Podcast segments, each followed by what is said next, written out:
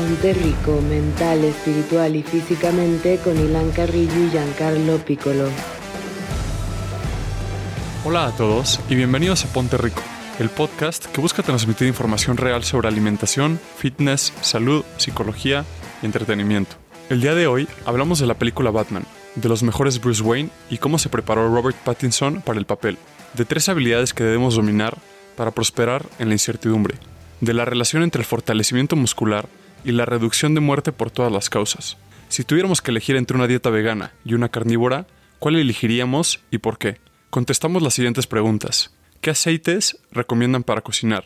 ¿Qué opinan de las bandas de resistencia para desarrollar los glúteos? Y la última pregunta fue, ¿es cierto que las proteínas que no se consumen se cristalizan? A ver, Ilan, necesito que me compartas tu ranking de las mejores películas de Batman, del mejor Batman entre los actores y el mejor Bruce Wayne. Qué difícil, güey. La neta es que me, me, acabo de echar el fin de semana las de Christian Bale para, para recordar, porque vi la de The Batman y dije, es que está muy buena. O sea, dije, incluso puede estar mejor que las de Nolan. Entonces las, las volví a ver y, güey, la neta es que yo creo que está empatada la nueva de Robert Pattinson con la de The Dark Knight de, de Christian Bale. O sea, a ese, a ese nivel me gustó. ¿Empatada del número uno, de verdad? Sí, de verdad que sí. Y también, bueno, The Dark Knight Rises se me hace buenísima también. También me gusta la de Batman, si no me equivoco, es Batman Returns de, de Tim Burton. Me parece excelente con Michael Keaton. Y obviamente la peor, la peor que existe de Batman es la de ¿Cuál era, güey? No me acuerdo si era Batman y Robin o Batman Forever, que, que era con Arnold Schwarzenegger. Sí, creo que la de Batman y Robin, güey, que salía también la hiedra venenosa. Era malísima sí, también. Y, y, salía Batichica, güey. Y me acuerdo perfecto porque los, los disfraces que usaban Batman y Robin se les marcaban los pezones. Entonces, güey, también los disfraces eran horribles. A ti, ¿tú, tú cuál es tu, ¿Cuál dirías tú que es tu favorita? Bueno, no te lo puedo creer, ¿eh? Yo, o sea, yo creo que mi favorita sin duda sigue siendo Dark Knight. Sin duda. Y donde la gente no va a estar de acuerdo conmigo, pero yo, yo, creo que tengo que ver Batman otra vez. Creo que cuando la vi por primera vez llegué con expectativas muy distintas a lo que es la película realmente. Entonces creo que la tengo que ver otra vez. Pero no. Mi segunda película favorita es Batman Inicia, ¿eh? De plano. De plano. Y luego la tercera sería esta de Batman y en cuarto estaría la de la última de Nolan. Ok, no, eso sí no, no lo veía venir, eh. Oye, a ver, de Batmans. Mi favorito yo creo que es Ben Affleck, güey. El Batfleck es el, es el mejor Batman, güey. No le dieron chance de, de lucirse, güey. Ok, ok. ¿Y el mejor Bruce Wayne? Christian Bale, sin duda. De hecho, a mí lo que no me gusta, voy a pelear tantito nada más, o sea, de la nueva Batman es que realmente no es un spoiler, pero no, como que no hay un cambio entre el Batman, o sea, con el disfraz y Bruce Wayne. O sea, son literal la misma persona, ¿no? O sea, como que en las otros Batmans, güey, cuando deja de tener el disfraz, se convierte, ya sabes, como en una persona, pues, güey, como en un millonario excéntrico y así. Aquí es el mismo güey toda la película y eso no me encantó. Sí, tío, yo, yo no lo había pensado, ¿eh? Pero ayer platicando con un amigo que también le fascinó, me dijo, güey, es que en esta película no hay Bruce Wayne, no existe Bruce Wayne en toda la película siempre vemos a Batman. Literal. Sí, creo que lo vemos cinco minutos al otro güey y está así como deprimido, ya sabes. O sea, pasando la pez. Igual que Batman. Tío, a mí eh, es muy chistoso porque, digo, conoces a mi hermano y como que él se fija mucho en el aspecto físico. Y me dijo, todo Bruce Wayne pedorro, todo flaquito, no tiene nada de músculo. O sea, ¿qué es lo peor que le ha pasado? Majo me dijo lo mismito, me dijo, güey, ¿por qué, ¿por qué este güey no se puso mamado como los otros Batmans? Y pues sí, la, neta es que, güey, yo me acuerdo en el 2020, Robert Pattinson dijo que él no se iba a poner mamado como los otros, ¿no? Porque, pues, güey, sabemos que Affleck y Christian Bale se pusieron súper mamados y que él decía que él no iba a hacer eso, que la gente que entrena todo el tiempo eran parte del problema y decía que Zoe Kravitz entrenaba cinco días a la semana y que él no hacía absolutamente nada. Pero obviamente sí entrenó, o sea, no sé por qué dijo lo que dijo en ese momento, pero ya después salió que realmente sí, sí entrenó. Y sí, de hecho, la película se ve, no se ve enorme como Affleck y Christian Bale, pero güey, sí se ve, se ve que sí hace ejercicio. Es que sí, se ve como un flaquillo así, sin mucho chiste, ¿no? O sea, como de los que nada más hacen así no sé, como circuitos o ese tipo de entrenamiento, como que no se ve muy, muy mamey, la verdad. Ándale, sí, pero güey, salieron, salieron eh, algunas fotos de él y sí se veía con, pues güey, marcado, ya sabes, con sus cuadritos, güey, o sea, los brazos, hombros marcados. Entonces la gente dijo, oye, pues no que según no ibas a entrenar, pero sí, güey, nada que ver con, con los otros dos Batman. No, Ben Affleck, el entrenamiento que llevó a cabo era de otro nivel, ¿eh? Para ponerse así como, o sea, como estaba en la película. Y este Christian Bale subió 45 kilos para ser Batman. Digo, hay que recordar que antes de hacer esa película hizo la del maquinista, entonces pesaba 45 kilos. O sea, que no es nada para una persona como él. Entonces subió 45 kilos y obviamente pues, subió mucho músculo y, pues, si lo recordamos bien, estaba súper mamey. Sí, sí, no, tío, Christian Bale yo creo que sí es el, en mi opinión, yo creo que ha sido el mejor Bruce Wayne, definitivamente. Mejor que el Batfleck. Oye, es que Ben Affleck tiene la barbilla perfecta, güey. O sea, para ser Batman, ¿no? Pues yo creo que, yo creo que por eso sí era tan buen Batman, Ben Affleck. Esa barbilla estaba hermosa. Güey, o sea, ben, o sea, Ben Affleck ni siquiera tiene que hablar, güey. Nada más tiene que poner la barbilla, güey. Y ya es el mejor Batman que hay. ¿Estás de acuerdo? Oye, el que sí, el que sí es una locura es el, el pingüino, este Colin Farrell. No, güey, es una locura. O sea, no, no, no se nota nada que es él. Nada. O sea, jamás sabría que es él. Nada más porque ya sabía que salía, pero si no, no hubiera sabido. Incluso vi que cuando se estaba grabando la película, lo, lo, le pusieron todo el maquillaje y todo. Y como para probar si realmente estaba muy bien hecho y que la gente no se iba a dar cuenta, salió del set y fue a un Starbucks a comprarse un café y que absolutamente nadie supo quién era y que pues la gente solo se le quedaba viendo así de qué pedo con este brother, pero que nadie nadie se dio cuenta para nada, güey. O sea, yo jamás lo reconocería. No, no hay manera, güey. Tío que, tío que mi hermano me platicaba que su novia es buenísima para reconocer actores, ¿no? Y, y que según él apareció el pingüino y dijo, ay, güey, es Colin Farrell. Y le dijo, no, ¿cómo? No hay manera. No hay manera de reconocer que era Colin Farrell. O sea, el maquillaje y todos los prostéticos que tiene están impresionantes, es algo increíble. Increíble, güey. La neta sí se merece el Oscar en maquillaje esa película, güey. Oye, te, quería también contar un poquito de, pues de que realmente sí hizo ejercicio Robert Pattinson, o como es conocido ahora, The Pattinson. O sea, él, él dejó de, dejó de, dejó de tomar alcohol y carnes procesadas, y güey, hacía, justo como tú dijiste, entrenamiento de circuito, corría mucho, Ah, y iba a la playa y como que llenaba bolsas de arena y con ellas iba caminando y boxeaba. Entonces justo pues hizo como mucho, hizo mucho cardio, ¿no? Se ve marcadón y así, como que sí perdió, yo creo que mucha grasa, pero, pero bueno, como decíamos, no, no está nada, para nada igual que los otros Batman. Es que sí, tío, tío yo, yo, creo que también quisieron como meterse a un tipo de Batman distinto, ¿no? Creo que veníamos, pues, de un Christian Bale Super y un Ben Affleck Super y que me acuerdo que salían los entrenamientos de Ben Affleck en la película. Y es así como todo rudo y se amarra así discos para hacer pull-ups y está pegándole al, como a la llanta, o sea, entrenamientos súper intensos y un Pattinson es, es un Batman de verdad muy distinto en todos los sentidos. Y mucho más real, ¿no? Siento que, o sea, esto me encantó porque el, el Batman de, de Nolan se supone que era muy real y yo creo que este es todavía más. Sí, de acuerdo. De acuerdo, hasta la, la foto esta que nos mandaste como que le hace un burla a su, su traje de ardilla para saltar de los, de los edificios. O sea, pues creo que es mucho más real que, pues, que las alas increíbles que tenían los otros Batmans. Sí, pero sí se ve súper teto Robert Pattinson con su güey. con su... se, ve, se ve muy mal, güey. Oye, pues a ver qué nos espera en la siguiente. O sea, ya ver a The Joker, que en lo personal a mí no siento que este actor no promete tanto, pero pues a ver, o sea, porque The Riddler The Riddler sí me encantó para que veas. A mí también, eh, me encantó cómo actuó ese güey, o sea, estuvo muy, muy bien. A ver qué tal la siguiente. Supongo que saldrá igual el pingüino, el guasón y a ver quién más sale. Sí, solo me acuerdo en la de Riddler cuando salía en la película de la chica de al lado que era el tripié. Sí, sí. No lo podía tomar en serio, güey, pero qué buen actor, güey, de verdad. Muy bueno, güey. Ya hace muchos años no lo veía y sí, ya, ya se ve cascado. Sí, pero qué bueno es la verdad. Hablando de ciudad gótica y, la incertidumbre que se vive en esa ciudad, creo que, creo que en Ciudad de México estamos viviendo algo parecido y, y creo que se viene, se va a exponenciar todavía aún más cuando inteligencia artificial y, y estas tecnologías converjan y pues haya gente que tenga que ser como despedida y buscar otros nuevos empleados. Entonces creo que la incertidumbre va a ser una constante en esta vida, ¿no? Y te quería platicar de, te quería platicar de tres habilidades que necesitamos como dominar todos si queremos lograr dominar esta incertidumbre, si queremos salir adelante y tener un chance ante todo esto. A ver, cuéntame. La primera habilidad es esta capacidad de reconocer patrones. ¿A qué me refiero con esto?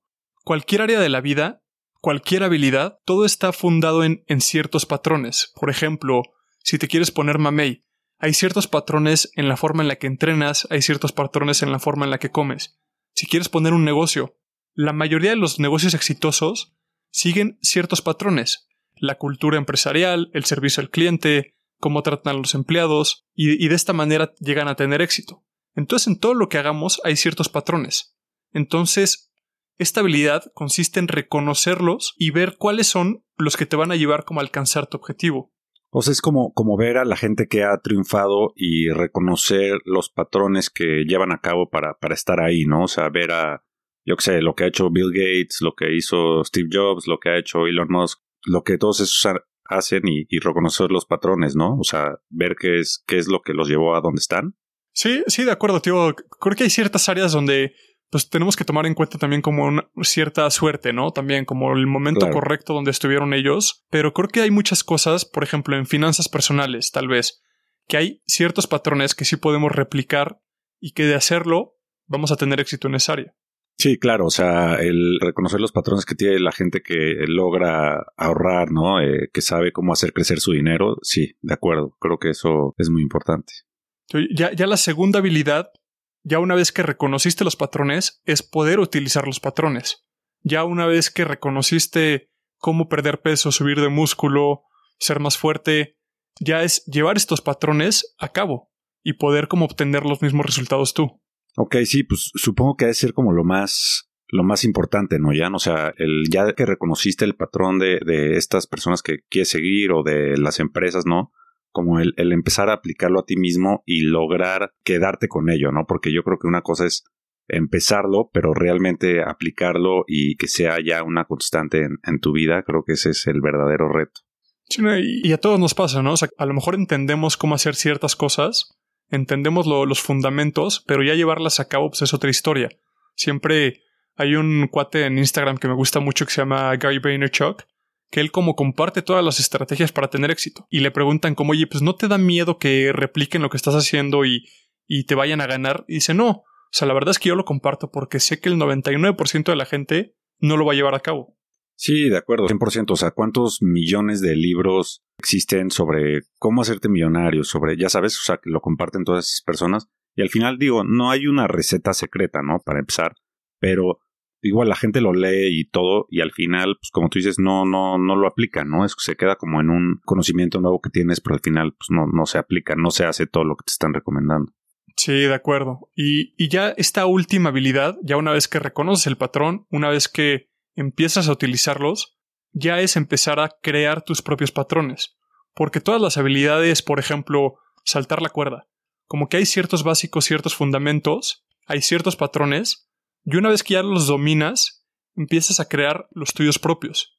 Y es, y es lo mismo para cualquier otra habilidad. Creo que pasa mucho con los diseñadores y artistas, que como que empiezan a copiar a lo mejor de otras técnicas de otro artista más, o empiezan a copiar como ciertos dibujos o ciertas técnicas, y, una vez que las entienden, una vez que empiezan a utilizar esos patrones, comienzan a crear los suyos donde empiezan a combinar todo esto. O en el gimnasio, ¿no? La, cuando al principio pues tienes que llevar una rutina que alguien más te ponga, ¿no? Necesitas esa ayuda y después de ya utilizarla, pues tú crear una rutina que, que te funcione a partir de, de, lo que tú fuiste aprendiendo y de lo que te sirvió. Sí, totalmente de acuerdo. O sea, totalmente de acuerdo. Una vez que entiendes lo que funciona en cada rutina y lo principal, ya puedes empezar a meter cosas de tu cosecha y empezar a crear tus propias rutinas, ¿de acuerdo?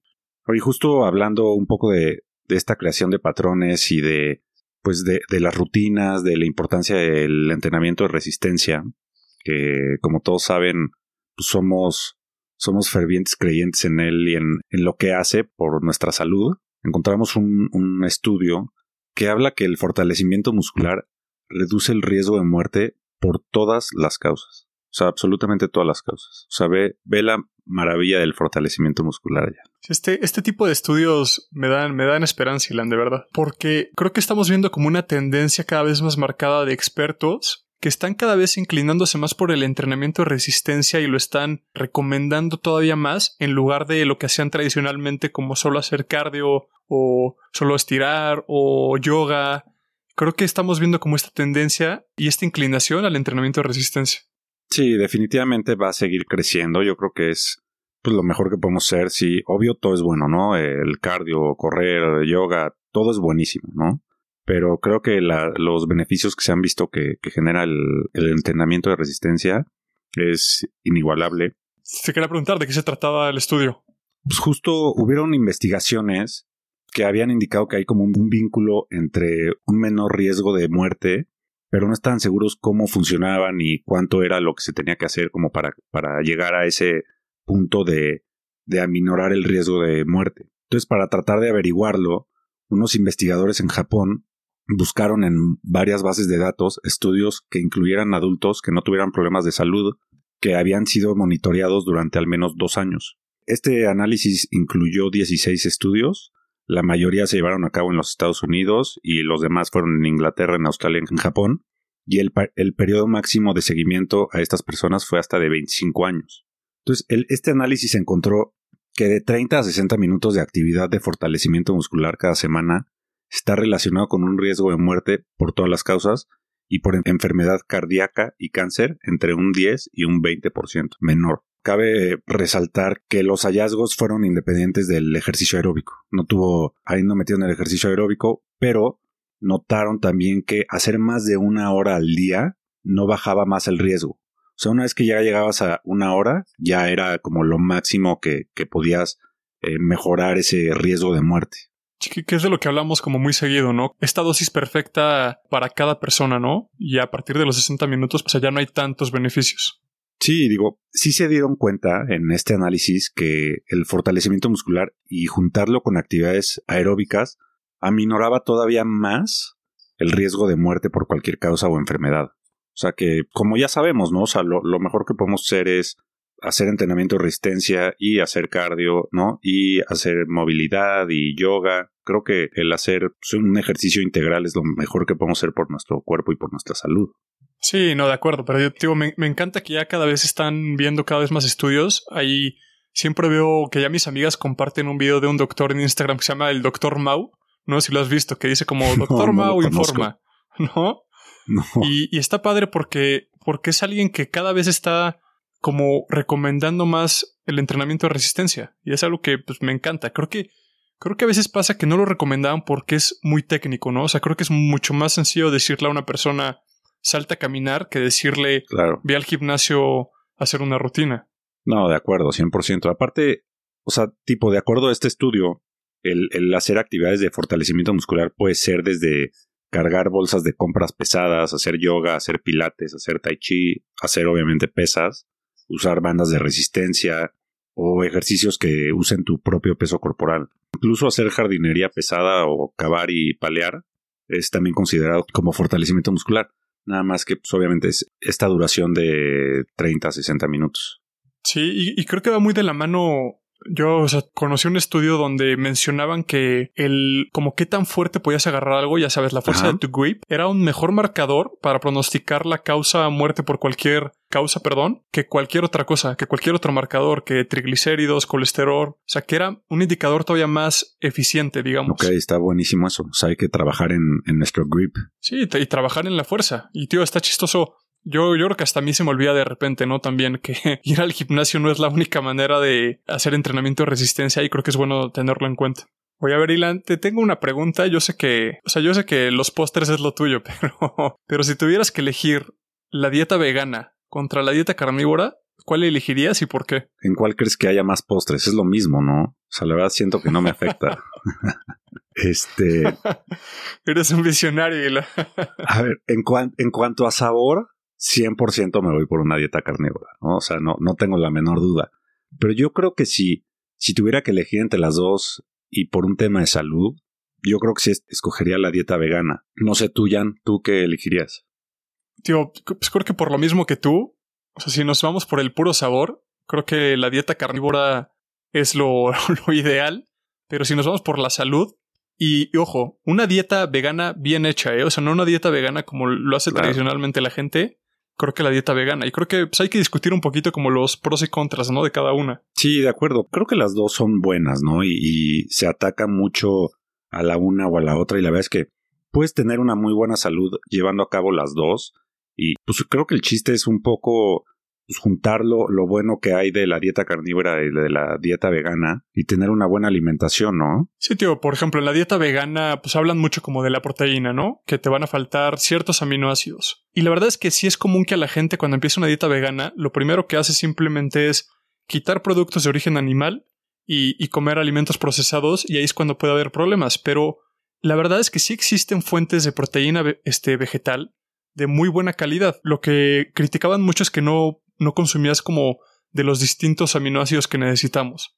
Pero si comes suficiente proteína vegetal, ya la, la calidad de la proteína deja de importar tanto. Sí, digo, es, es mucho más fácil comer proteína de buena calidad cuando puedes comer eh, carne, ¿no? O sea, si, si tú puedes comer pescado, carne o huevos, pues bueno, o sea, es proteína de súper buena calidad, que son proteínas completas y que, que son muy fáciles, ¿no? O sea, realmente creo que sí es difícil con una dieta vegana, ¿no? Consumir la suficiente quinoa o la soya, ¿no? Que son de las pocas proteínas vegetales que se consideran completas y de alta calidad para lograrlo, ¿no? Sin duda creo que sí se puede, pero pues creo que ese es el problema un poco de, de las dietas vegetarianas.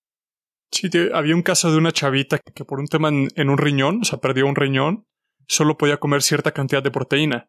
En ese tipo de casos, la calidad de la proteína sí importa mucho. Ahí, para que veas, sí hace mucha diferencia. Pero si estás haciendo una dieta vegana, a partir de cierta cantidad de proteína que consumas, ya la calidad deja de importar tanto, entonces, pues ya no, pues da igual de dónde venga realmente. Entonces, los veganos lo que sí les ayuda mucho son este tipo de licuados donde vienen de distintos vegetales, la proteína, entonces tienen como un perfil de aminoácidos mucho más rico. Justo como tú decías, creo que también pasa mucho que, pues sí, la gente que se empieza a hacer dietas veganas comen mucho carbohidrato, o sea, la neta es que dejas, o sea, dejan de comer proteína de, de buena calidad, ¿no? O sea, que, que tú comes ahorita que igual y no importa tanto la calidad, pero están dejando de consumir mucha proteína. Y el problema es que empiezan a consumir muchísimo carbohidrato y eso es en lo que se basa su, su dieta, ¿no? Entonces al final pasan los meses y se empiezan a sentir peor y todo es porque no están consumiendo suficiente grasa y proteínas por los tipos de alimentos, ¿no? O sea, es muy importante que cuando tú llevas una dieta vegana, realmente trates de tener una dieta balanceada y que consigas esos macronutrientes que tú necesitas en tu cuerpo. Sí, claro, y los micronutrientes, ¿no? También creo que en la dieta vegana les puede llegar a faltar por lo mismo, por lo mismo que mencionas. U- otro, un pro de la dieta carnívora que yo he escuchado como muchas anécdotas de por qué a la gente le funciona, es porque la dieta carnívora al final es una dieta de eliminación muy extrema. O sea, de comer procesados, de comer azúcares, de comer como pues muchas papas. Bueno, no, o sea, procesados eh, al fin. De repente dejas de comer todo eso y comes solo carne. Entonces, al ser una dieta de eliminación tan extrema, pues muchísima gente se siente muy muy bien al hacer ese tipo de dietas. Sí, sí, estoy de acuerdo. O sea, luego hay cosas que nos caen mal y no tenemos idea, ¿no? Ya, o sea, que jamás nos daríamos cuentas nada más porque por alguna razón los tuvimos que dejar, ¿no? Gente que es intolerante a la lactosa o que al gluten, yo qué sé, y no se dan cuenta jamás en la vida y se, se acostumbran a sentirse mal. De acuerdo. Y ahí te va por qué yo creo que la dieta vegana al final termina ganando como esta batalla entre, entre los veganos y los carnívoros. Es la fibra. La fibra que viene en las plantas, la fibra de las frutas, creo que hace toda la diferencia y, y les quería compartir un estudio donde vieron que es un metaanálisis de, de muchos estudios, donde vieron que aumentar 10 gramos a tu dieta de fibra reduce un 10% la mortalidad por cualquier causa. Y por cada 10 gramos que aumentes, disminuye otro 10%. Está muy grueso. Uy, está buenísimo eso, ¿eh? Y la neta es que, bueno, está comprobado que en México no consumimos para nada la cantidad de fibra que deberíamos estar consumiendo. Sí, tío, yo creo que esta, esta parte de la dieta vegana nos hace falta a todos, ¿no? Más vegetales, más fruta, más fibra. Definitivamente nos hace falta a todos. Oye, di- dime algo, por ejemplo, ¿tú cómo tratas de incorporar la fibra en tu dieta? O sea, ¿qué, qué tipo de cosas haces para...? Porque a mí realmente me cuesta trabajo, ¿eh? O sea, sí tengo que hacer un esfuerzo por, por meterla. Sa- ¿Sabes qué me cambió a mí muchísimo? La verdad, me lo recomendó ya una amiga que es como health coach ya hace como hace como un año ya.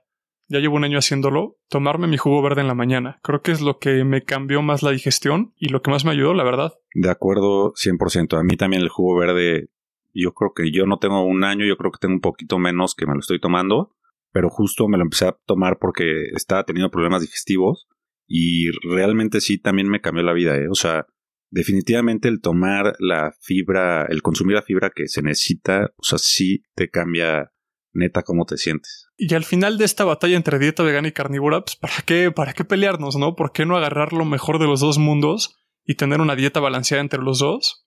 O sea, simplemente yo creo que es la mejor opción para todos, a, a menos que hagas la dieta vegana por cuestiones ideológicas. Sí, de acuerdo. Y creo que pues el problema no son los carbohidratos ni las grasas, es el abuso de los carbohidratos procesados y de las grasas de mala calidad. Y el problema tampoco es la proteína, sino la información errónea que hay sobre ella en, todo el mundo. Hoy antes de pasar a las preguntas, quiero recordarles que tenemos unas guías gratuitas donde pueden ver cómo hacer entrenamiento de resistencia, cómo comenzar, cómo manipularlo, como también vamos a tener una calculadora de macronutrientes donde pueden calcular cuántos gramos de proteína, carbohidratos y grasas necesitan para obtener los resultados que buscan. A ver, la pregunta número uno que nos llega es de Adriana Rodríguez y dice, ¿qué aceite recomiendan para cocinar? Muy buena pregunta, porque pasa mucho que cuando los aceites de cocina se calientan, particularmente cuando el fuego es alto, alcanzan su punto de humo, que esta es la temperatura en la que el, aceite deja de ser, de ser, estable y se comienza a descomponer.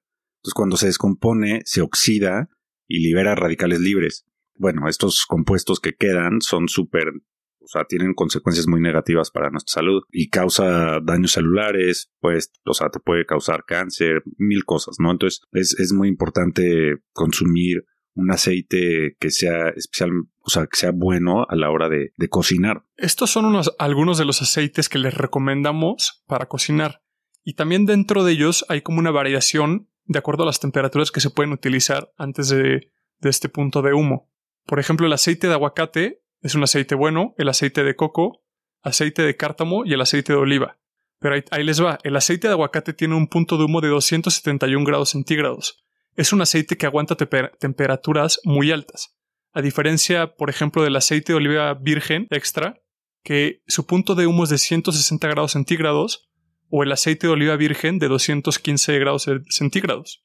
¿Tú con cuál cocinas, Ilan? A mí me gusta usar el aceite de aguacate. Tengo poquito tiempo usándolo porque yo usaba el aceite de oliva y, o sea, era rarísima la vez que no, no se me quemaba, güey. O sea, y sabe horrible y pues como decimos es súper malo. Entonces, dije, no, tengo que hacer algo al respecto porque el aceite de coco luego con algunas cosas siento que no, no combina bien el sabor y llevo unos meses usando el aceite de aguacate y estoy muy feliz. ¿Tú cuál usas? Sí, yo generalmente aceite de coco, que el punto de humo del aceite de coco es de 232 grados centígrados. Entonces es un aceite que sí te aguanta temperaturas un poco más altas. Y a mí en lo general la verdad es que sí, sí me gusta, ¿eh? yo creo que ya me acostumbré al sabor. Sí, sí, sí es rico. A mí me gusta usarlo tipo, pero como para cosas por ejemplo, hago unos hot cakes que, que son de justo con como harina de coco, harina de almendra y con el aceite de coco, no sabes qué delicia. No, se escuchan, ¿eh? Se escuchan. Yo sé que tú eres experto en ese tipo de cosas. Un día te los voy a hacer, Jan. Te los mereces. con chispas de chocolate y, proteína y cosas así. sí, sí, sí. chispas de chocolate, Nutella, ¿no? Para tienes que compensar como lo, lo saludable con algo no tan saludable. Güey, me urge que sea mi cumpleaños. Me urge. Oye, también hay, hay aceites que, que son súper malos o que no les recomendamos eh, en la mayoría de los casos, ¿no? Como el aceite de pescado de algas, el aceite de linaza, el aceite de palma, el aceite de nuez. No, no, no son muy recomendables.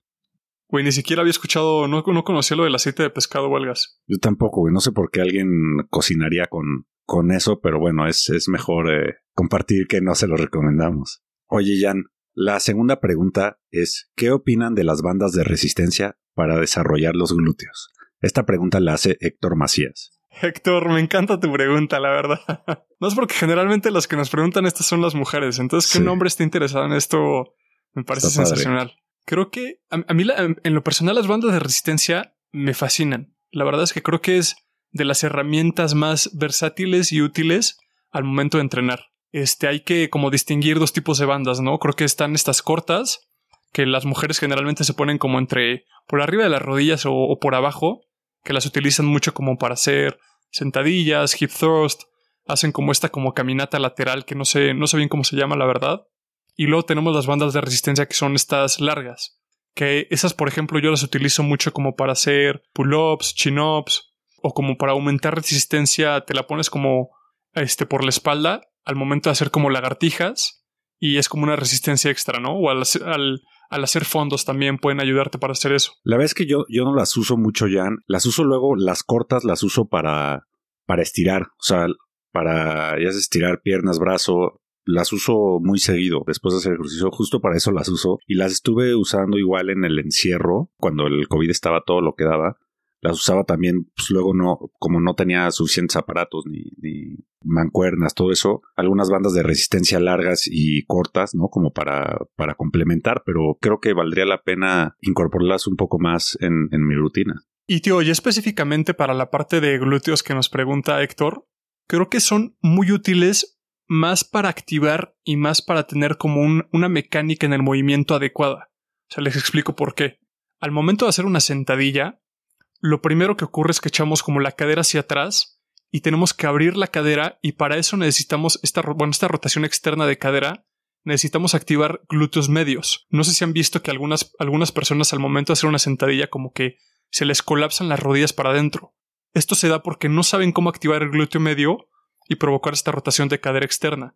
Entonces ahí las bandas de resistencia son súper útiles porque son como esta, este cue, esta señal como que te indica que tienes que abrirlas para mantener tensión en la banda de resistencia y te obliga a activar el glúteo medio. Está está súper bien, entonces creo que pues es, es, buena herramienta, ¿no? Y yo creo que también hacerlo junto con otros ejercicios como el hip thrust o, sentadillas, ¿no? Creo que es ideal para conseguir unos buenos glúteos. Y creo mencionarlo también que creo que las de repente las mujeres abusan de las bandas de resistencia.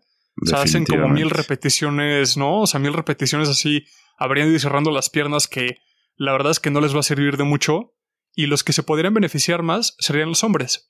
Que la verdad, yo nunca veo a ningún hombre usarlas. ¿eh? Creo que soy, en mi gimnasio creo que soy la única persona que las utiliza, la verdad. Pero es, es eso, ¿no? Como una activación adecuada de glúteos es lo que te va a ayudar más. Sí, de acuerdo. Yo también he visto mujeres que pueden echarse toda su rutina, o sea, pueden estar una hora ahí y toda esa hora fue con bandas de resistencia, ¿no? Entonces están dejando pues no están aprovechando el, pues todo lo que podrían hacer, ¿no? Usando otras cosas que no sean bandas de resistencia, pero sí está muy interesante lo que tú dices, Jan, y creo que valdría la pena, especialmente nosotros los hombres, ¿no? Que las incorporáramos un poquito en nuestra rutina. La tercera pregunta, Ilan, nos llega de Fernando Arispe y nos menciona, me dijeron que las proteínas que no se consumen se cristalizan. ¿Es cierto esto? Yo nunca había escuchado lo de que se cristalizan las proteínas. Yo no, no sé. Sí, la, verdad es que no sé no sé bien a qué se refieren con sí, No, no, no sé en qué contexto fue como que lo dijeran, ¿no? Pero bueno, sabemos que luego hay cada invento que la gente dice, güey, que, que neta, pues... Pero bueno, y el problema es que, que la gente lo dice, pues nada, nadie dice nada, dice, no, como sí puede ser, y son esos mitos urbanos. Pero creo que es importante mencionar que pues las proteínas tú te las comes y se, se descomponen en aminoácidos individuales para que las células de tu cuerpo las pueden usar para el trabajo que está usando tu cuerpo, o sea, para lo que está haciendo. alrededor del 75% de los aminoácidos se utilizan para sintetizar nuevas proteínas y estas proteínas ayudan a construir y reparar tejidos como los músculos, los huesos y la piel. También se utilizan para producir enzimas, que son los que digieren los alimentos, y también funcionan para activar el metabolismo. Y estos aminoácidos que no se vuelven a ensamblar en otras proteínas ayudan a producir neurotransmisores como la serotonina y hormonas como la epinefrina. los aminoácidos son químicamente similares a la glucosa, excepto que contienen nitrógeno. De cualquier manera te dan energía por, otro proceso que se llama gluconeogénesis. debido a los pasos adicionales, la proteína sí proporciona una fuente de energía más lenta pero más duradera que los carbohidratos. Pero no es, la verdad es que no es una fuente de energía muy eficiente. Sí, o sea, al, final las proteínas no, no se cristalizan, ¿no? Se usan para construir o reparar tejidos, producir enzimas, hormonas y energía. Y pues el, el cuerpo no, no almacena las proteínas como tal. O sea, se usan para eso y cuando no se utiliza para eso, como con cualquier exceso de algún macronutriente, se utiliza para obtener energía y si no se almacena como grasa. Sea, el, exceso de calorías de cualquier fuente se almacena como grasa en nuestro cuerpo. Y por este mismo sistema donde no, no tenemos la capacidad de almacenar proteínas, por eso es la, como la importancia de comer proteína cada 4 o 6 horas. Por lo mismo, o sea, porque no podemos almacenarla, entonces la necesitamos comer de manera constante para subir de músculo, en el caso de que quieran subir de músculo. Y, qué bueno que nos preguntan ese tipo de cosas, Ilan, porque es importante, o sea, que la gente deje de creer. Creo que lo que pasa en redes sociales es que hay tanta información, hay tanto ruido, que los influencers dicen cualquier cosa con tal de, pues como de llamar la atención, ¿no? De, de que la gente los pele. Sí, de acuerdo. Sí, sí, dicen cada barbaridad de verdad. Entonces, no, Fernando, no te preocupes, no, no se van a cristalizar. Pues bueno, muchísimas gracias a todos por acompañarnos el día de hoy. Espero que les haya gustado este episodio. Recuerden seguirnos en Spotify, Apple Podcasts, Google Podcasts, Amazon Music, Stitcher, TuneIn y en todas las plataformas de audio que les gusten. No olviden darnos 5 estrellas en Spotify y Apple Podcasts. Es la forma en la que más gente nos puede conocer y pónganse ricos. Si les gusta nuestra información, visiten ponterrico.com y chequen todas nuestras guías gratuitas. Tenemos guías para descubrir si la dieta keto es indicada para ustedes, subir de músculo, perder grasa o simplemente estar un poco más sanos. Todas las guías son gratis, así que diríjanse a ponterrico.com. Y no olviden recomendarnos con familiares y amigos. Hasta la próxima, Ponte Rico.